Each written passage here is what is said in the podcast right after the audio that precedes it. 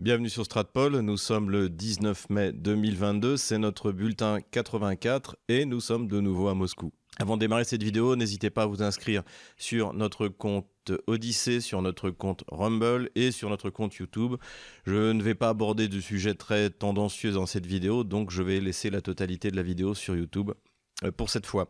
N'hésitez pas non plus à vous procurer le livre noir de la gauche française, Ukraine, pourquoi la France s'est trompée, pour comprendre ce qui se passe actuellement dans la région. Et n'hésitez pas bien sûr à faire un don, PayPal, Patreon, Tipeee.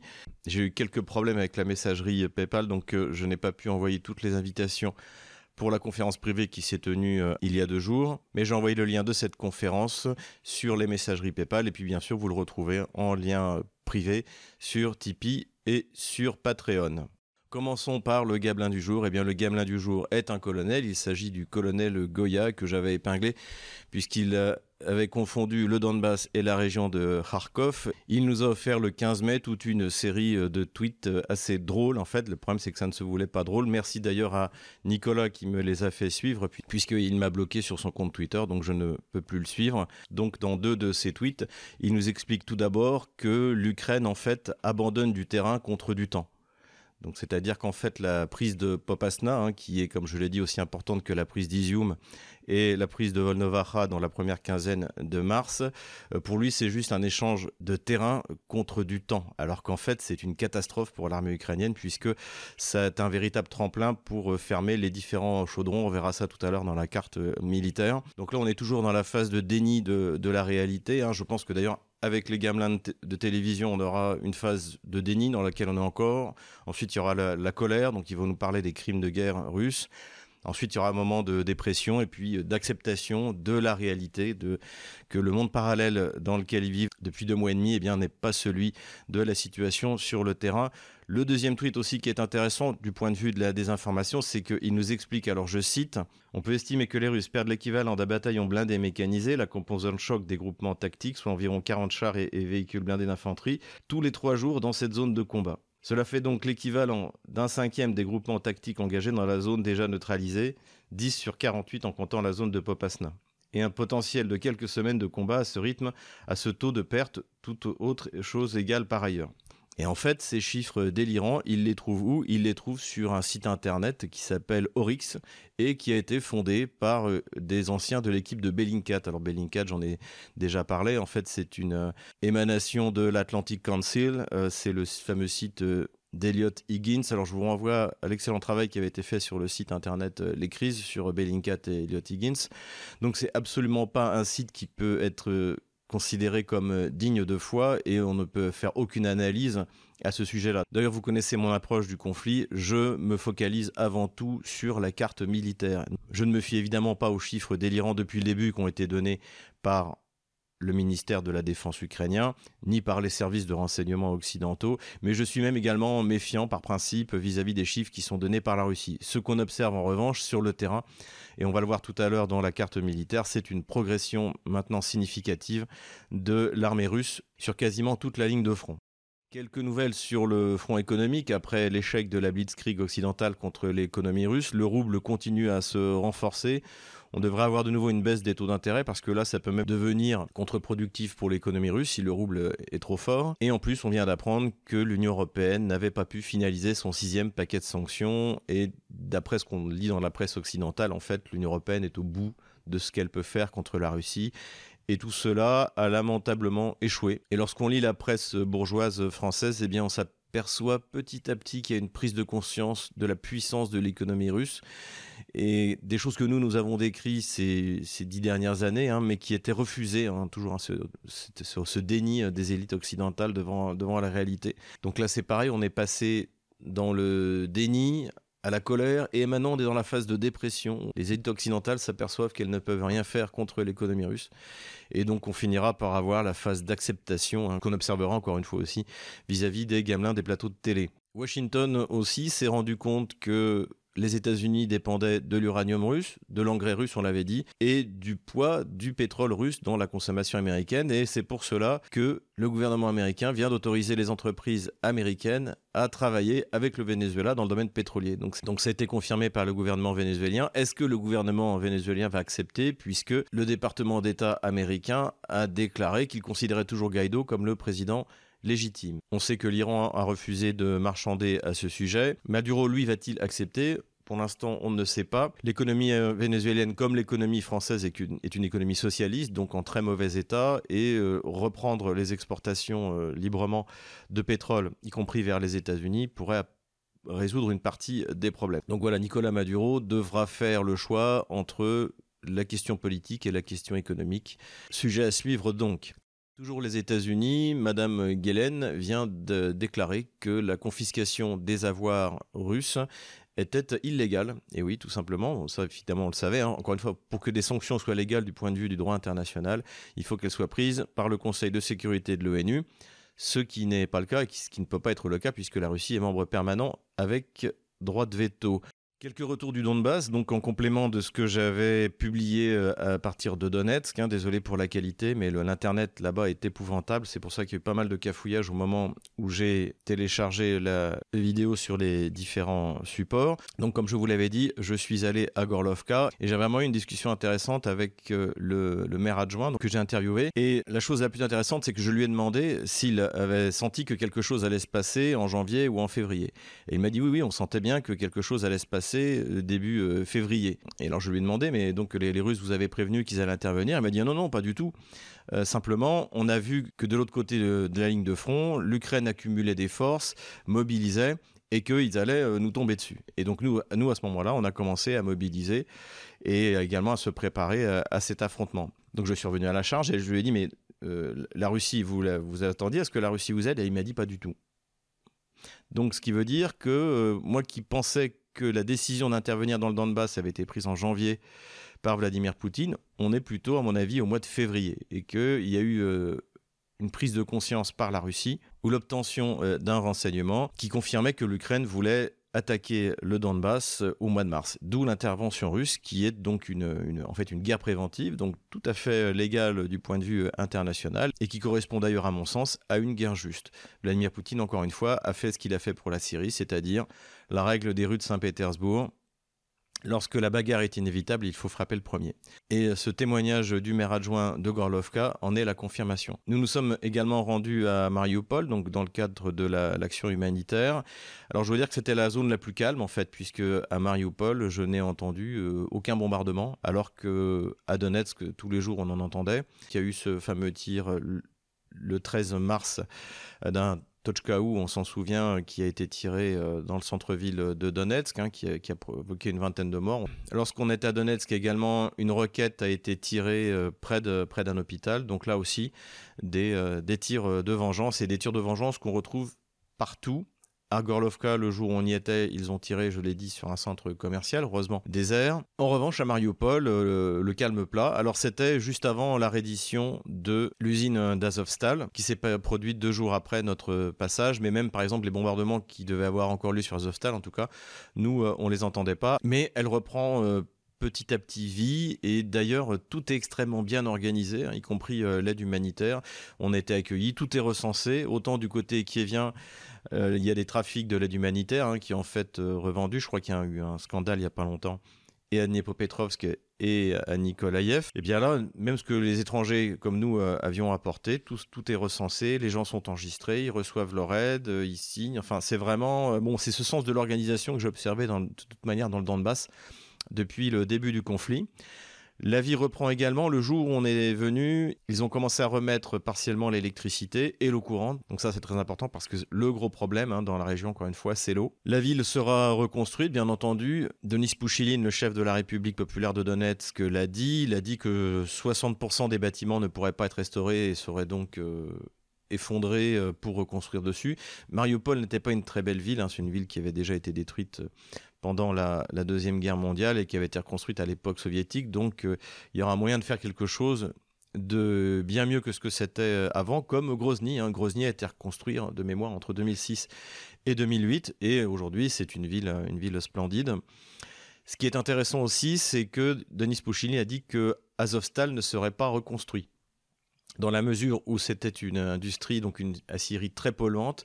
Et d'ailleurs, je crois que Mariupol avait le, taux de cancer le plus élevé en Europe. Les autres usines moins polluantes seront restaurées, hein, comme euh, Azovmash, qui de toute manière a beaucoup moins souffert, puisque les unités d'infanterie de marine qui étaient stationnées se sont rendues rapidement. Et au contraire, là, ce que veut développer la République de Donetsk, eh bien, c'est euh, Mariupol comme euh, ville balnéaire. Et c'est vrai qu'il y a un réel potentiel. Donc voilà, Azovstal sera sans doute reconstruit, mais pas à l'endroit actuel et pas dans la ville et de manière beaucoup plus écologique, ce qui devrait faire plaisir à une partie des élites européennes. Encore une fois, la vie reprend, les écoles sont réouvertes. Comme il n'y avait pas pu avoir de cérémonie les 9 mai pour la fête de la victoire ou le 11 mai pour la fête euh, du référendum et de l'indépendance, eh bien là, il y a eu hier, je vous envoie sur le site Donbass Insider de notre amie Christelle Léan et maintenant de Laurent Braillard, donc, a fait un reportage sur ce qui se passe là-bas. Voilà, cette ville appartient de nouveau physiquement au monde russe et pour toujours. Et la bonne nouvelle, c'est que eh bien, désormais, le front est à 100 km plus au nord, à part des tirs de Tochkaou en limite de portée. Mariupol, contrairement à Gorlovka ou à Donetsk, eh bien, échappe aux tirs de représailles de l'armée ukrainienne. Avant de passer à la carte militaire, il m'a paru important d'attirer l'attention sur un événement qui s'est produit le 13 mai dernier, c'est-à-dire l'appel téléphonique du secrétaire d'État américain à la défense, Lloyd Austin, à son homologue donc russe Sergei Shoigu. Et lors de cet appel, Lloyd Austin a demandé un cessez-le-feu immédiat. Et ça, pour moi, ça traduit deux choses.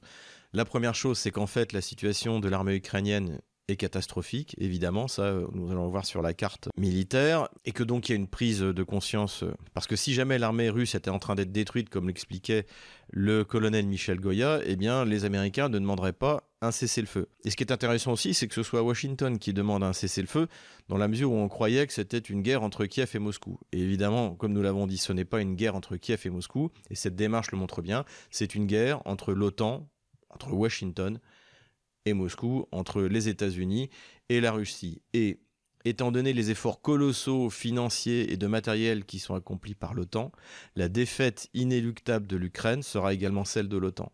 Et ça aussi, ça nous fera basculer dans un monde complètement différent, où le monde entier, hein, qui ne se limite pas à l'Occident, verra la défaite de l'unique alliance euh, militaire. Concernant l'OTAN également, eh bien, on parle beaucoup de la demande d'entrée dans l'OTAN de la Suède et de la Finlande. Alors, comme l'a dit Vladimir Poutine, ça ne représente pas une menace immédiate euh, et dangereuse pour la Russie.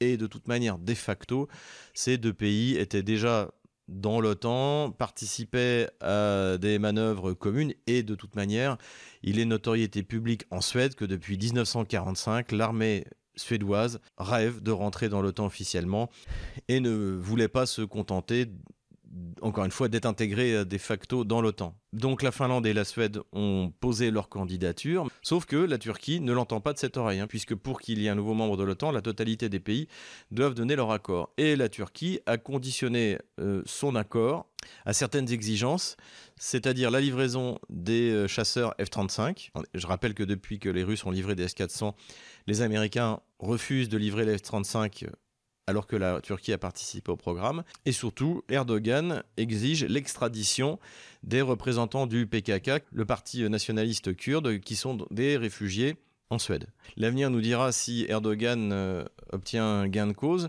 Et en plus, Erdogan a besoin de consolider son image à l'intérieur du pays qui connaît de sérieux problèmes économiques. En tout cas, qu'on aime ou qu'on n'aime pas la Turquie, qu'on aime ou qu'on n'aime pas Erdogan, il se montre un homme politique sur la scène internationale, extrêmement habile, arrivant à gagner euh, sur euh, tous les tableaux et défendant les intérêts supérieurs de son pays. Au moins Erdogan, lui, est facile à analyser par rapport au comportement hystérique des élites occidentales. Voilà pour ces considérations générales. Passons maintenant à la carte militaire.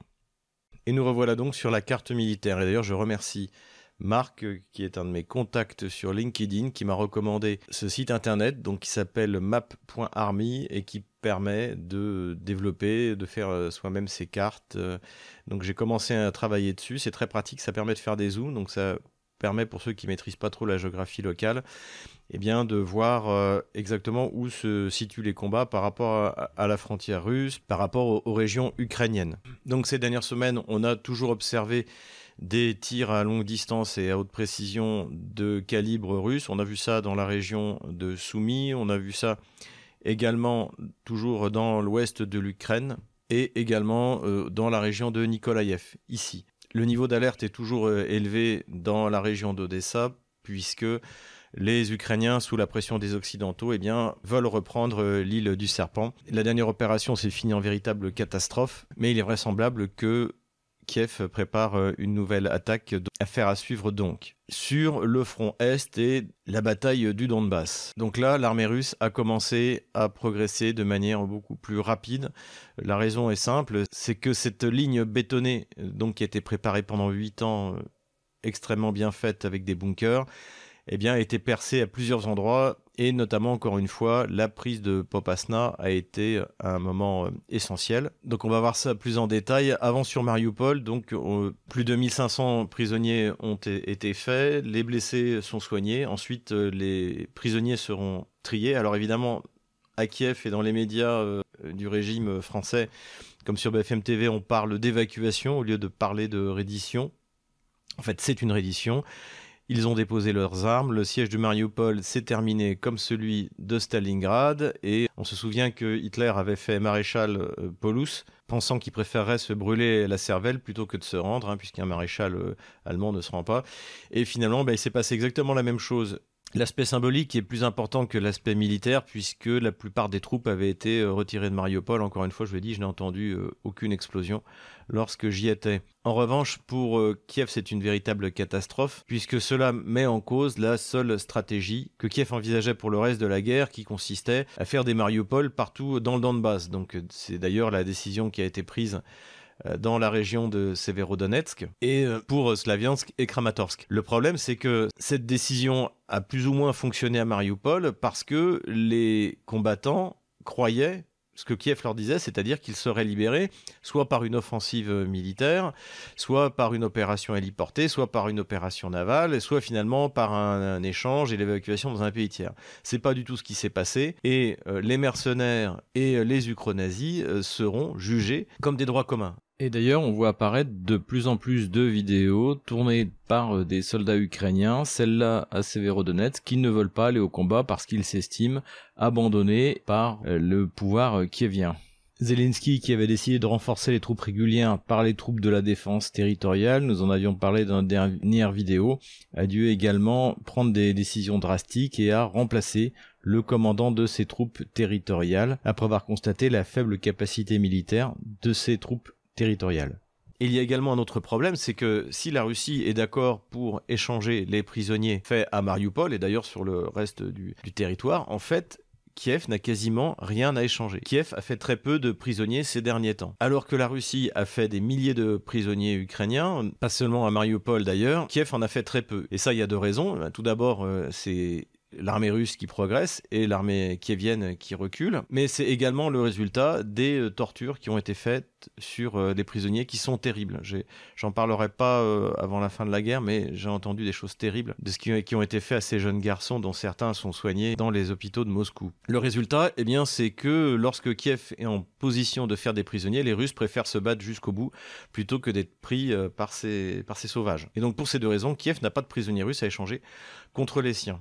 Voilà pour ce qui est de Mariupol. Analysons donc maintenant le front à l'est de l'Ukraine. Ce que j'ai souligné en bleu, en fait, là, c'est la rivière Donetsk, c'est Versky Donetsk. Euh, voilà, vous, la voyez tout le long de son cours. Et en fait, c'est important d'avoir ça en tête puisque cette rivière définit largement la ligne de front et le sens des opérations qui sont faites soit par Kiev, soit par euh, Moscou, tout au long de cette euh, ligne de front. Commençons euh, donc euh, par le nord. Comme je l'avais dit la dernière fois, le point d'effort principal de la Russie, eh bien, c'est l'offensive dans le Donbass et c'est de maintenir l'approvisionnement d'Izium, qui est la zone clé. Comme on le voit, Izium est sur la rive est de la rivière Donetsk et est approvisionné par la Russie. Et donc la priorité pour Moscou, ce n'est pas actuellement de prendre Kharkov, c'est de maintenir le flux logistique entre le territoire russe et Izium.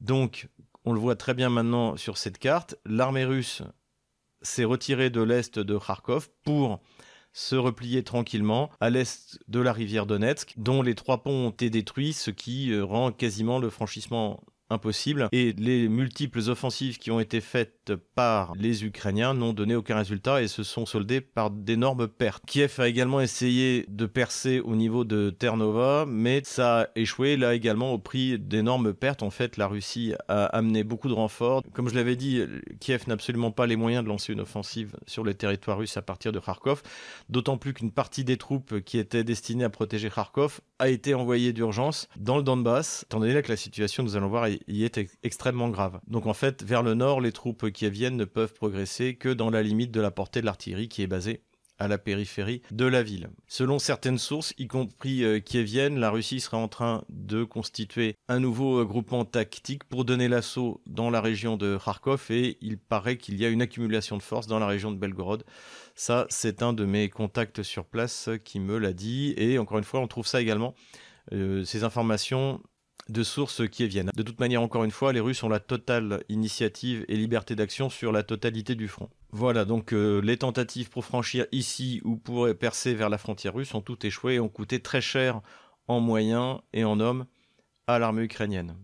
On descend donc euh, vers le sud. Là aussi, je vous souviens, j'en avais parlé. Tentative de Kiev de percer à Tchepel qui a échoué et ce qui fait que bien, le, le millier d'hommes coincés autour d'Oskol est en train de se faire réduire. On n'a pas trop de nouvelles, mais ils n'ont pas pu euh, s'échapper, ils n'ont pas pu être euh, libérés. Là aussi, ces tentatives de traversée ont coûté extrêmement cher en moyens à l'armée ukrainienne. Sur le front d'Izium, eh bien, les choses avancent bien pour euh, l'armée russe qui progresse vers cet axe, hein, qui est un axe extrêmement important puisque c'est un axe qui approvisionne Slaviansk et qui devrait à terme se solder par la prise de Barvinskoye qu'on voit ici. Donc ça, c'est un nom qu'il faut retenir. Lorsque les Russes auront pris Barvinskoye, ce sera très mauvais pour la situation euh, de l'armée euh, qui vienne à Slaviansk et à Kramatorsk, euh, ou lorsqu'elle aura atteint cet axe-là. Et donc elle progresse assez rapidement. Donc c'est quelque chose qui devrait bientôt arriver. On se déplace un peu vers l'est. Donc là, nous sommes au nord de Slaviansk et je vous avais parlé également, le nom à retenir, de Liman. Eh bien, Liman est en fait devenu un petit chaudron puisque du point de vue opératif, la ville est, encerclée euh, par l'armée russe et donc on peut dire que Liman est neutralisé devrait à terme euh, tomber et ce qui va permettre à l'armée russe de progresser vers Slaviansk et de pouvoir déjà y appliquer les feux de son artillerie. Donc ici aussi l'armée russe a bien progressé. On se décale toujours vers l'est. Et là, eh bien, en fait, se met en place l'un des chaudrons. Il y aura deux chaudrons euh, principaux à terme après celui de Mariupol. C'est Slaviansk-Kramatorsk et Severodonetsk-Lysychansk. Donc, comme on le voit là aussi, c'est important, c'est qu'en fait, entre Severodonetsk et Lysychansk, eh bien, il y a cette rivière. Donc, les deux villes sont séparées par, euh, par ce cours d'eau. D'après les dernières informations qu'on a eues aujourd'hui, eh bien, les combats ont déjà lieu à l'intérieur de Severodonetsk. Donc, il faut voir que dans ce chaudron, il y a à peu près 16 000 hommes. Donc, ça peut être également une perte catastrophique euh, pour Kiev. D'autant plus que Kiev veut reproduire, comme je l'ai déjà dit, un nouveau Mariupol, en espérant, on ne sait pas trop quoi, que les sanctions euh, contre la Russie vont fonctionner, que les armes miracles vont être livrées. En tout cas, pour l'instant, c'est pas ce qui se produit. Donc, il y a déjà maintenant des à l'intérieur de Severodonetsk et la chute de Severodonetsk est euh, inéluctable. D'autres petits chaudrons sont en train de se mettre euh, en place. Donc là, au niveau de Zolotoye, donc dans cette zone-là, vous avez euh, à peu près 4000 hommes. Et comme on le voit, l'armée russe, depuis la prise de Pospana, a pu avancer de manière significative. La prise de Rubivka n'est pas confirmée, mais en tout cas, elle est également imminente. Et on voit qu'ici, on aura de nouveau un autre chaudron. En fait. Donc la progression à partir de Popasna vers le nord va permettre de fermer ce chaudron-là et d'isoler complètement, si ce n'est pas déjà fait, Lysychansk et Severodonetsk. Ce qui permet également de fermer Severodonetsk et Lysychansk, c'est la progression à partir de Bilogorovka qu'on voit ici après le franchissement réussi par les Russes. Donc euh, il y a eu plusieurs tentatives de franchir la rivière Donetsk à cet endroit. Et, ici, les Russes ont, réussi, mais pour l'instant, le qualité est toujours tenu par les Kieviens, mais subit une grosse poussée euh, de, de l'armée russe. Alors ce franchissement a donné lieu à ce que je pense être un énorme euh, fake de la part de Kiev, qui a montré des photos d'une colonne de chars de 73 véhicules de l'armée russe qui auraient été détruits. Alors moi, je suis très sceptique vis-à-vis de ça. Euh, pourquoi? Parce que comme on le voit sur ces photos, les BMP, hein, donc c'est l'infanterie mécanisée. Les BMP qu'on voit, ce sont des BMP 1. On le voit là avec la tourelle de 73 mm. Et on le voit également sur le toit du BMP1 où il y a euh, quatre lunettes arrière, ce qui est typique de, donc de, de cette version initiale du BMP1. Ça fait déjà plus de 20 ans qu'il n'y a plus de BMP1 de ce type dans l'armée russe. Donc ce sont des véhicules qui appartiennent soit aux républiques populaires de Donetsk et de Lugansk, soit à l'armée ukrainienne. Et en ce qui concerne les républiques populaires de Donetsk ou de Lugansk, je ne pense pas qu'elles disposent d'une telle quantité de BMP1. Donc ce que je pense, c'est que ce qui a été publié par Kiev, en fait, c'est la destruction d'une colonne de véhicules ukrainiens par euh, l'artillerie russe, par les bombardements russes, lors d'une des nombreuses tentatives de franchissement dont j'ai parlé, donc qui ont eu lieu soit à Tchepel par exemple, soit tout au long de cette euh, ligne-là. En tout cas, ce qui est clair, ce qui est certain, c'est que ce n'est pas une colonne de véhicules de l'armée russe. De toute manière, les films et les photos bidons produits par Kiev sont monnaie courante. Là, et d'ailleurs récemment, un, général à la retraite américain a posté une vidéo censée montrer des avions russes détruits par les manpads qui vient et en fait il s'est avéré qu'une fois de plus c'était du jeu vidéo. Donc voilà, toutes ces déclarations sont à prendre avec énormément de prudence. Mais revenons maintenant à la situation sur le front. Donc comme je l'ai dit de nombreuses fois, la prise de Popasna permet désormais de progresser vers un objectif très important qui est Bakhmut ou Artemovsk, selon vous soyez kievien ou russe. Et d'après les dernières informations qu'on a, les forces russes se trouvent à peu près à mi-chemin. Donc ça, c'est également une très mauvaise opération pour Kiev. Plus au sud, les armées russes progressent également vers la ville de New York, j'en avais parlé la dernière fois. Et sur FDFK aussi, la progression est significative et ici aussi on pourrait assister à un nouveau chaudron.